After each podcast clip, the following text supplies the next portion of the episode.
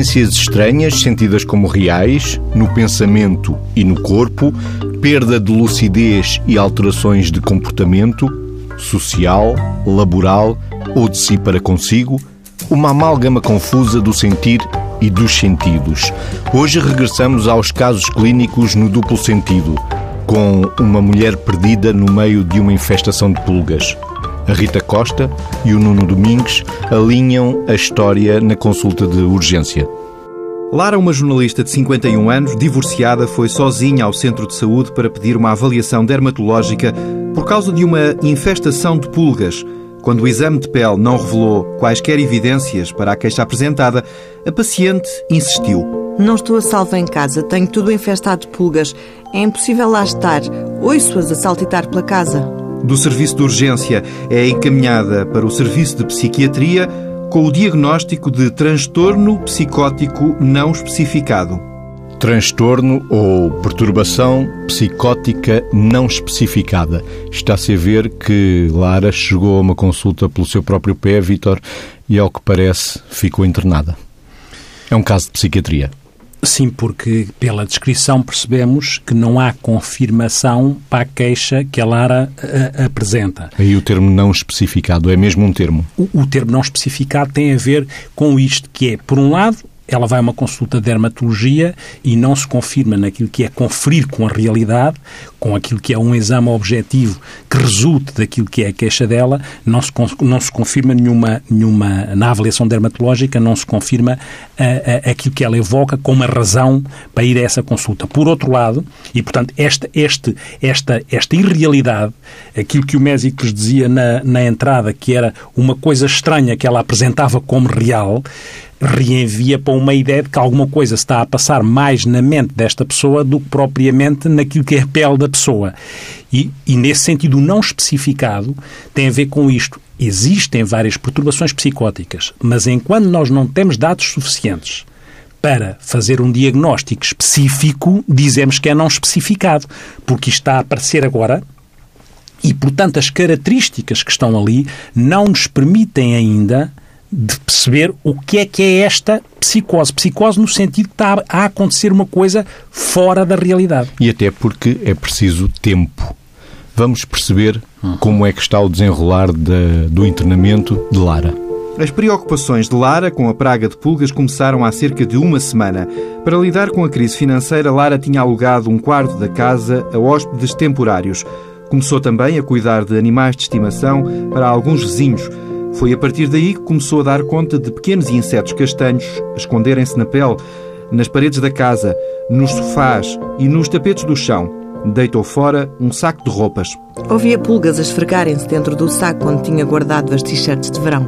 Não dormia bem. Passei os dois últimos dias a limpar a casa, nem dormi. Fiz uma direta. Era tanto para limpar, quando limpava de um lado, voltavam as pulgas a aparecer do outro lado. Tinha receio que os hóspedes não pagassem o aluguer do quarto se vissem as pulgas. Nos intervalos das limpezas da casa, tomava banho com produtos para tratar a infestação de parasitas. Chegou a tomar banho quatro vezes por dia. No início da semana, chamei lá a casa uma empresa de desinfestação de bicharada e eles não encontraram nada, como se isso fosse possível. Não se verificavam sintomas depressivos, maníacos ou de paranoia. Não consumia drogas nem bebidas alcoólicas. Não havia história de doenças psiquiátricas na família. Só tive uma depressão há muito tempo, mas foi rápido. Lembro-me que tomei antidepressivos por pouco tempo. Lara estava a iniciar a menopausa. A somar às dificuldades financeiras que atravessava, tinha terminado uma relação de namoro há pouco tempo. As preocupações com a praga de pulgas tinham começado com a notícia do diagnóstico de cancro numa irmã na clarificação para um diagnóstico definitivo, mais específico, temos os sintomas começaram há uma semana. Começou a ter perturbações do sono, não dormia bem. Temos ainda uns rituais de limpeza que Lara começa a, a ter diariamente e começa a prejudicar o dia a dia dela. Chega a tomar quatro vezes banho num só dia. E há ainda outros fatores que também são bons para o diagnóstico, que são as alterações significativas, quer a relação de namoro que terminou, o início da menopausa e um diagnóstico de cancro numa irmã. É Sim. muita fonte de stress Sim. aqui. Neste momento, o que nós uh, já depreendemos pela narrativa aqui apresentada é que estão a aparecer vários fatores de stress. E, portanto, há um dado fundamental naquilo que é o alinhamento da história, que é estes fatores de stress, a crise financeira, o cancro, o cancro da, da, irmã. da irmã, aquilo que foi o acabar uma relação, uh, uma mudança também no seu, no seu registro uh, bio, uh, bioendócrino, não é? Porque endocrinológico, porque também está a passar pela fase, pela fase de vida que é a transição para a menopausa. Portanto, há aqui uma conjugação de fatores, não é cada um isolado e não é que todos estes fatores em todas as pessoas tenham que representar alguma desregulação do pensamento ou, ou das da sensações ou da percepção, mas nesta pessoa. Porque, ao que parece, sim, não há pulgas, não é? Ao que parece. Neste momento, para aquilo que está aqui. Só para a Lara é que há pulgas. Para a Lara, para a Lara é que há pulgas. Era como se nós sentíssemos que ela está a construir uma crença acerca daquilo que é manifestação com pulgas. Isso já, nós depreendemos isso para já. Depreendemos fatores de stress, depreendemos que aparece algo de repente, que também é importante, ou seja, há um antes em que ela supostamente estaria estabilizada, equilibrada, e há um depois que é, um, de certa forma, de uma forma disruptiva, de uma forma muito intensa e dramática, começam a desencadear-se este tipo de sintomas centrados nesta questão de estar mais fora da realidade e, no fundo, construir uma crença errónea que não é justificada pelo contexto cultural de alguém. E isto é o que define um delírio uma pessoa com delírio, que é uma apreciação errada da realidade, que é uma crença errada, não, não se, que não se consegue explicar pelo contexto cultural daquela, daquela pessoa, que no fundo é, a pessoa tem uma convicção absoluta de que está a sentir, a viver, a experienciar aquela, aquela situação, esta convicção este erro de apreciação da realidade. O não ceder, no momento em que se está a viver esta sensação, não ceder à, argumenta à argumentação lógica, a uma convicção privada, absoluta. isolada e absoluta. E para já temos estes dados, como temos, que ela, inclusivamente, para além desta, deste experienciar a infestação de pulgas, o que podia ser um delírio de infestação, é? Também há o ouvir as pulgas. Ela diz que ouve as pulgas. E se ela ouve as não é, ela não diz que tem a sensação que houve pulgas. Ela diz que ouvia pulgas. Se ouvia, ouvia barulhos, ou seja, há aqui uh, uh, uma alucinação, que é uma, que no fundo que é uma percepção de algo, neste caso auditiva, sem o respectivo objeto. Não está lá, não está lá aquele um som concreto que seja barulho de pulgas. Assim como não sabemos, não é? podemos deduzir, será que ela sente as pulgas, por exemplo, na pele? Não é? O que pedia, há pessoas que Os sentem. Os quatro banhos uh, como podem se ser indicadores de que das duas tem que uma. libertar também Exatamente. das pulgas, não é? Ou, não temos ou, acesso a toda a entrevista tá, médica, mas... Claro, ou ela se sente suja pelas pulgas, e então era como se fosse uma coisa também ligada a um registro obsessivo de contaminação pelas pulgas, ou então ela sente mesmo as pulgas como se fosse uma, uma alucinação sinestésica, como nós chamamos no sentido de ser do corpo, zoopática relacionada com animais, que às vezes as pessoas podem sentir como se tivessem a, a, a, o próprio animal dentro delas. Dentro delas, ou por baixo da pele ou por cima. E, portanto, para já, o que nós temos para já são estes dados. Stresses, fatores de stress, temos o tempo, o aparecer de repente, há um, para já há um antes e há um depois.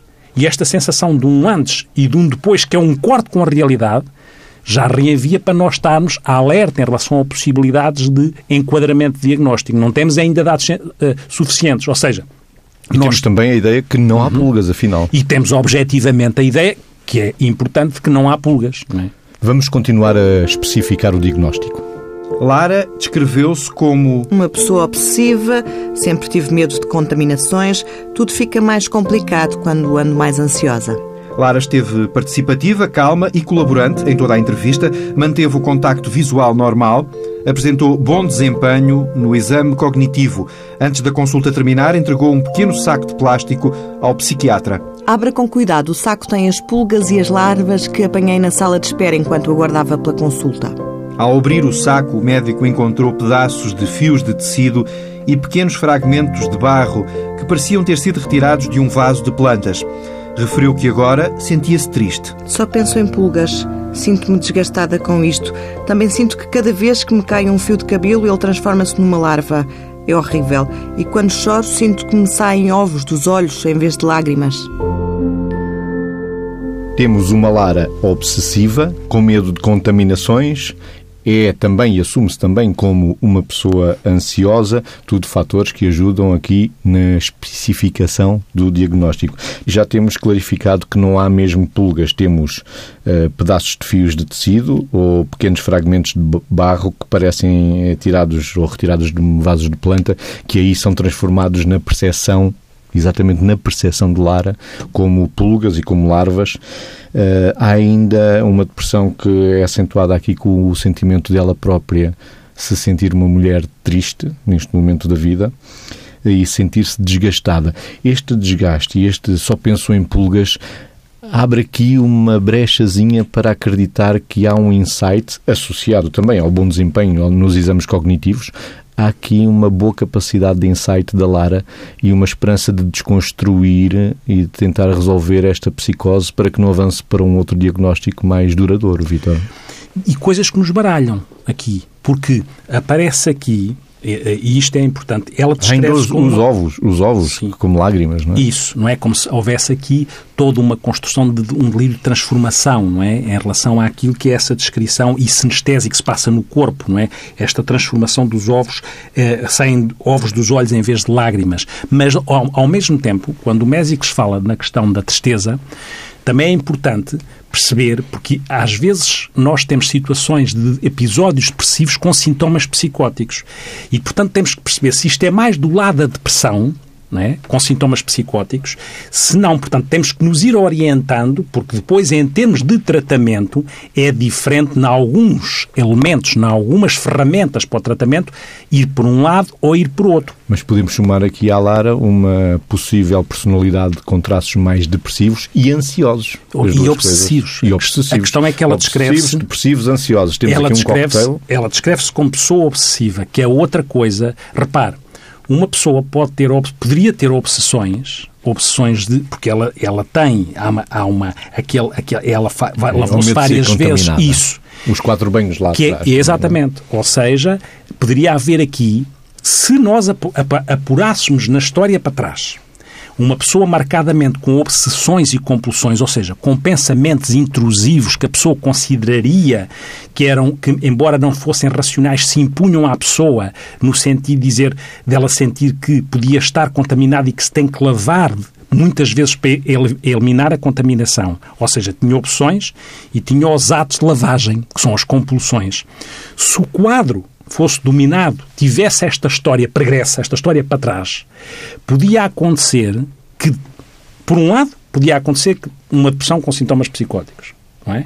Por outro lado, podia acontecer uma perturbação obsessiva ou compulsiva mais grave se houvesse pouco insight. Ou seja, existem perturbações obsessivo-compulsivas com, com bastante insight, mas existem com insight ausente com crenças delirantes. No grau de gravidade das perturbações obsessivo-compulsivas, poderiam existir com, sem insight, sem capacidade de juízo crítico, é o que nós chamamos a isto. De estabelecer uma relação entre o comportamento e o pensamento. Sim, e, e perceber que aquilo, embora seja uma coisa que é que é intrusiva à sua cabeça, a pessoa conseguia, quando tem insight, consegue perceber que aquilo não é real. É o eureka, ou então, o eureka sim, de si próprio, não é? Ou, ou então não tem mesmo, não tem mesmo, não tem mesmo insight, não tem juízo crítico.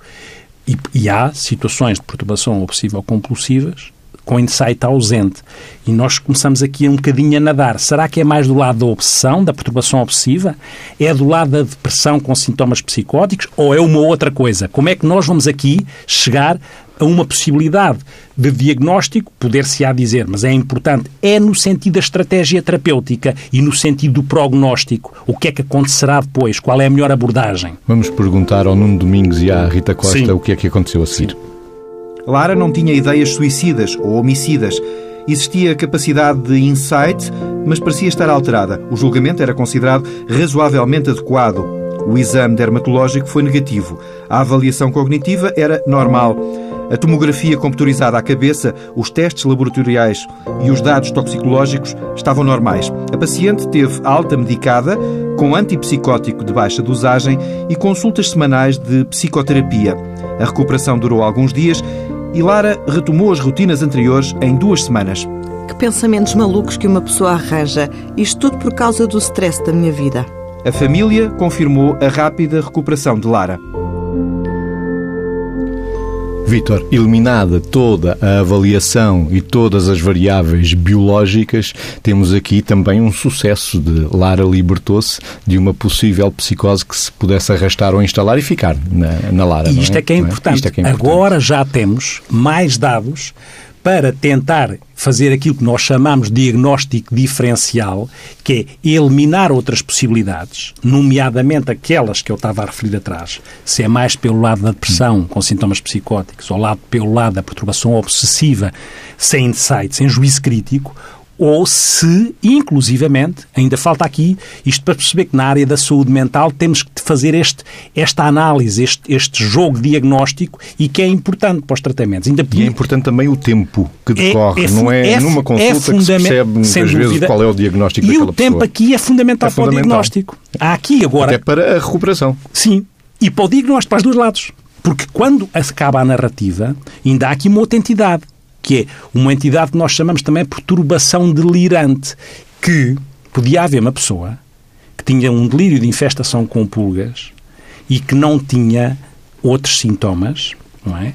E que, para além disso, era na questão de uma perturbação delirante, o que acontece é que a perturbação duraria mais tempo. O que começa aqui a ser muito importante é há um antes em que a pessoa supostamente está bem. Há um depois em que a pessoa tem uma situação psicótica. E que é quando sai da realidade aquilo que Exatamente. a falar. Quando sai da realidade, tem este estado desorganizado, esta ideia de que uh, tem uma experiência de vivência de pulgas que não se confirma, houve pulgas, um este mundo estado. Que só existe nela própria. Isso. E que depois, após duas semanas, como diz aqui, fica bem. Esta bem, ideia. Pensamentos malucos que uma pessoa e arranja esse, ela própria. E, é? Exatamente. E adquire essa capacidade de olhar para a situação e já ter este olhar de fora e dizer o que quando, quando, no princípio da história, quando foram lá os senhores da desinfestação e que não encontraram nada, ela dizia como se isso fosse, possível. Isso fosse possível. Sai do como se isso fosse possível para para aquilo que é que pensamentos malucos que uma pessoa arranja. Como é que isso é possível também, isso, diria isso. ela, não é? E num tempo curto. Ou seja, isto tem, há um antes, de repente muda tudo, há um corte com a realidade e depois há um após em que ela volta àquilo que nós chamamos o funcionamento pré-mórbido, ou seja, antes de adoecer, ela fica, ela volta à altura antes de adoecer ficando bem. E, e é... ficar bem é ficar igual ao que ela era. Exatamente. Que é isso voltar ao funcionamento pré-mórbido, voltar ao que ela era. E, portanto, quando uma situação com este tipo de sintomas tem pelo menos um dia, mas não ultrapassa um mês, que é o que aqui acontece, o que nós muitas vezes chamamos a estas situações são perturbações psicóticas breves, que antes chamavam, como há fatores de stress, chamavam-se às vezes, quando há fatores de stress, perturbações reativas breves. Que pode acontecer, por exemplo, em contextos de facto de stress, encontrava-se com alguma frequência e encontra-se em, em, em, situações, por exemplo, de pessoas que vão para outros países e perdem as raízes todas e que possam ter uma suscetibilidade a ter uma psicose, desorganizarem-se de uma forma muito caótica, porque também acontece nestas perturbações psicóticas breves. Breve porquê? porque o tempo não é mais de um mês, porque senão passaria para outra entidade diagnóstica, que nós chamamos de esquizofreniforme, não interessa. Agora, porque estamos nesta. Portanto, o tempo. Sabemos uma coisa importante, não é? Que é, por um lado, os sintomas que existem nestas perturbações psicóticas são sempre alguns destes, ou alucinações, ou delírios, ou pensamento muito desorganizado, ou comportamento muito desorganizado mas não acontecem... Com um juízo crítico moderadamente ah, mantido, não é? Não, no meio pode não estar, mas as pessoas depois mas recuperarem. É? Podem ir recuperando. Moderado, não é? É? No, no, sentido de, quando estão em estado confusional é difícil, porque às, sim, é às difícil, vezes há... Mas, mas há e depois progressivamente, um fio, um fio sim. Onde se vai pegando até na psicoterapia, sim, é? Que é, por isso, é por aí que e se é importante depois também, trabalhar em psicoterapia. Não só a medicação, mas a psicoterapia. Claro, porque esta vivência é muito traumatizante, a pessoa fica muito assustada e com medo de poder tornar a acontecer. E realmente temos de ter atenção para não só ela sai medicada, com uma medicação baixa, porque o objetivo é dar aquilo que nós chamamos a, a, dose mínima eficaz para evitar os efeitos secundários, portanto, dar as doses que estabilizem a pessoa, mas que seja a tal dose mínima eficaz. e o apoio psicoterapêutico para a pessoa conseguir enquadrar aquela experiência e não ficar presa do dramatismo que viveu com a inquietação de que poderia tornar a acontecer. E em pessoas que tenham mais vulnerabilidade, ou biológica ou temperamental, poderia por exemplo, em pessoas, ela podia ter, vamos imaginar, uma perturbação de personalidade ou uma personalidade mais obsessiva aqui, este terreno obsessivo parece que fica ligado ao surto psicótico, porque ela diz que tem esta questão, ela própria diz, ela não é? Diz. Nós não apanhamos é depois mais dados, não é? E, portanto, como não apanhamos mais dados, e como eu dizia antes, temos um antes, temos um depois e temos um após. O após é voltar ao funcionamento anterior à situação de ter adoecido. É, o que caracteriza uma perturbação psicótica breve é o tempo, é também não ter é verdade que tem sintomas de delírios, de alucinações, pode ter uma desorganização do comportamento e do pensamento, em que está mais alterado, mais desorganizado, mas não tem aquilo que outras perturbações psicóticas mais graves têm, que são os sintomas negativos, que é a expressão emocional está mais uh, baixa, não tem uma capacidade, é, tem mais embutamento afetivo. O que é que isto quer dizer? É a ressonância afetiva e emocional aos outros e às nossas vivências parece que está trancada, não é? está congelada, está congelado, não é? Pronto, está, fica aí, não é? E, e, ao, e ao mesmo tempo não tem, ela aqui não tem alterações cognitivas também. E numa coisa mais grave, as, as, alterações cognitivas podem começar a acontecer. Estamos a falar da atenção, da memória, Estamos a da falar capacidade dessas. de planear, organizar e executar mesmo, uma tarefa. E isso mesmo, que pode ficar tudo isso, como Ésicles disse, comprometido com a continuidade de uma psicose no tempo ou com uma psicose, uma perturbação psicótica mais grave. E também não tem, nos sintomas negativos, também não tem a alteração da vontade. Não é? Porque a parte volitiva, que tem a ver com a vontade, que é a forma como eu intencionalmente me dirijo para um objetivo ou para uma meta, aqui ela fica bem. Portanto, ela, apesar de ter estes sintomas, para aquilo que está aqui descrito, fica bem. Será que vai ter mais alguma vez? Não sabemos. O que sabemos é que neste momento podemos dizer desta situação que se enquadra mais numa situação psicótica breve. Às vezes, a perturbação psicótica breve também se pode confundir com a síndrome de psicose atenuada. Aqui a grande diferença é que a realidade e o insight permanecem intactos na, na síndrome de psicose atenuada. Portanto, são, são tudo muito... Esbatido. Muito, é tudo sim, muito desbatido, sim, tudo muito é como se, cinzento. Em, sim, é como se os sintomas e a relação com o insight tivesse mais esbatida, não é? Um bocadinho a, a, a, aquilo que é uma transição que às vezes as pessoas podem ter de ideias eventualmente mais bizarras, mas que são tão, tão, tão só sobrevalorizadas, tão hipertrofiadas na sua ilógica, mas podem ainda não passar para o registro da convicção absoluta que não cede à argumentação lógica, aquelas que são mais graves, e que isolam a pessoa. As mais graves isolam a pessoa dentro do mundo do delírio. Não é? Importa salientar que este caso clínico foi adaptado a partir do Manual de Estudos de Doenças Mentais americano, DSM-5. Qualquer semelhança com a realidade é pura coincidência. Estamos perto, perto de fechar o duplo sentido de hoje, mas temos ainda tempo para a atualidade. A contratação de novos funcionários não docentes para as escolas está sujeito a uma avaliação psicológica prévia.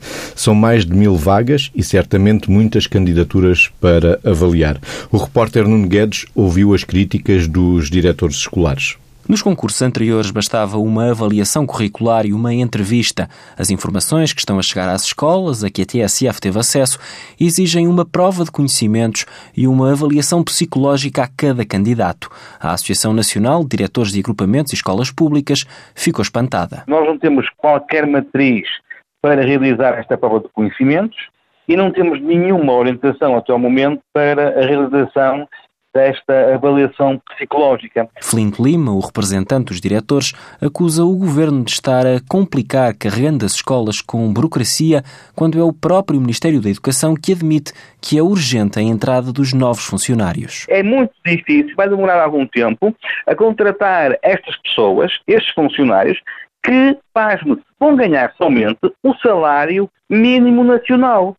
Portanto, parece que, por vezes, as escolas estão a contratar pessoas que vão ganhar muito dinheiro, que vão enriquecer. Não é nada disso. Os diretores já começaram a colocar dúvidas à associação que os representa, que prepara um conjunto de perguntas para enviar ao governo. Sem esclarecimentos claros, nada avança. Tem que estar esclarecido, porque senão corre o risco do concurso ser impugnado, do concurso ser invalidado e voltamos à estaca zero. E vamos perder outras tantas, outras tantas semanas ou meses para realizar um novo concurso. Os diretores não querem correr esse risco. Um dos problemas em cima da mesa é a avaliação psicológica que tem de ser feita por psicólogos que trabalham nas escolas. Vários já questionaram os diretores, pois acham que é uma tarefa que não podem fazer. O jornalista Nuno Guedes a dar conta das preocupações dos diretores escolares.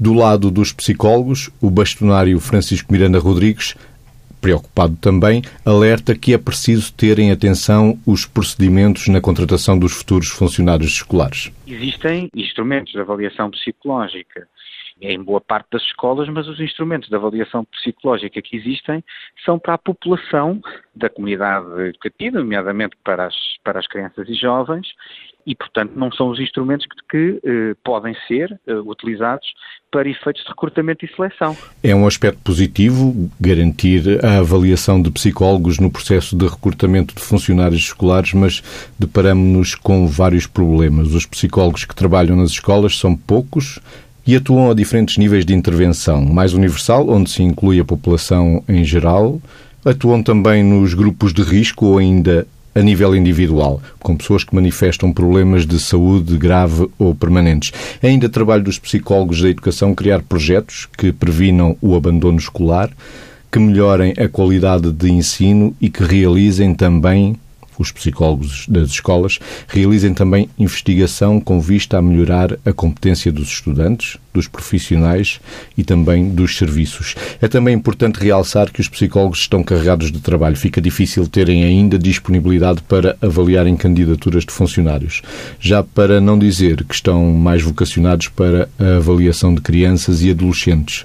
São avaliações muito diferentes daquelas que se fazem com provas para adultos. Outra questão ainda prende-se com os instrumentos de avaliação. Não é preciso inventar nada, eles existem, mas as escolas têm essas ferramentas? Fica a questão. Eu acho que aqui eh, nós questionamos esta coisa que muitas vezes dizemos, né? que somos muito bons a, a, a, fazer a conceptualizar leis. leis. e depois como é que estabelecemos o canal entre, as, entre a, a, formação ou a criação da lei e a implementação. Porque... É o como, não é? Falta sempre o como. Como se, faz? Como, como é que se faz? Pronto, porque tem que ser dadas matrizes, as pessoas têm que ter formação específica para colocar os instrumentos de avaliação ao serviço daquilo que é o objetivo, tem que saber qual, quais os instrumentos de avaliação, o que é que se está a avaliar, se é a personalidade, são as capacidades empáticas e, e também os conhecimentos, com, com que matriz é que se vão avaliar, até para haver uma comparação que seja justa entre escolas. Não pode ser cada pessoa a fazer à sua maneira, porque senão isso pode criar um critério de injustiça. E, portanto, tem que existir matrizes e tem que se definir quem é que faz e quem é que tem formação específica para o fazer, qual é o objetivo e com as matrizes uh, objetivadas, não é? Porque senão não faria sentido. E, e, também uma coisa importante, não é? Não podemos estar a acrescentar constantemente, nomeadamente à classe educativa ou às escolas, de facto não podemos acrescentar burocracia, porque burocracia as escolas já têm. E o objetivo nas escolas, tanto quanto possível, é educar os alunos, não é as pessoas ficarem afogadas depois de papéis e mais papéis. Convém é dar matrizes que sejam pragmáticas, objetivas e que se possam implementar e ter forma de comparar dados. Como e onde fazer. Como e onde fazer e com quem fazer, com que formação, não é? Com que formação. Vítor, estamos mesmo, mesmo a caminhar para o fim. O sonoplasta Miguel Silva já nos está a dar música. Miguel, deixa-me só dar conta rapidamente da agenda para esta semana. Bem-estar na comunidade, inclusão e coesão social. É uma conferência que está a decorrer no Funchal. Começou hoje e acaba amanhã, sábado e é promovida pela Delegação Regional da Madeira da Ordem dos Psicólogos. Por cá, em Lisboa, na próxima terça-feira, dia 2, há o Seminário de Psicologia do Desporto, Exercício e Performance, promovido pelo Conselho de Especialidade da Psicologia Clínica e da Saúde é na sede da Ordem dos Psicólogos, na Avenida Fontes Pereira de Melo. Para terminar, um workshop em Lisboa e outro em Almada. Começando pelo de Lisboa, na quarta-feira, dia 3, pode contar com a quarta edição de Neuropsicologia do Desenvolvimento Infantil, com o psicólogo Nuno Colasso. Em Almada, no próximo dia 6, há a segunda edição sobre neuroeducação com a psicóloga Mónica Lemos. As neurociências muito presentes na atividade dos psicólogos. Mais informações sobre estes encontros na página oficial da Ordem. Vitor, traz aí na sua agenda digital de bolso um eco existencial para o fim do duplo sentido.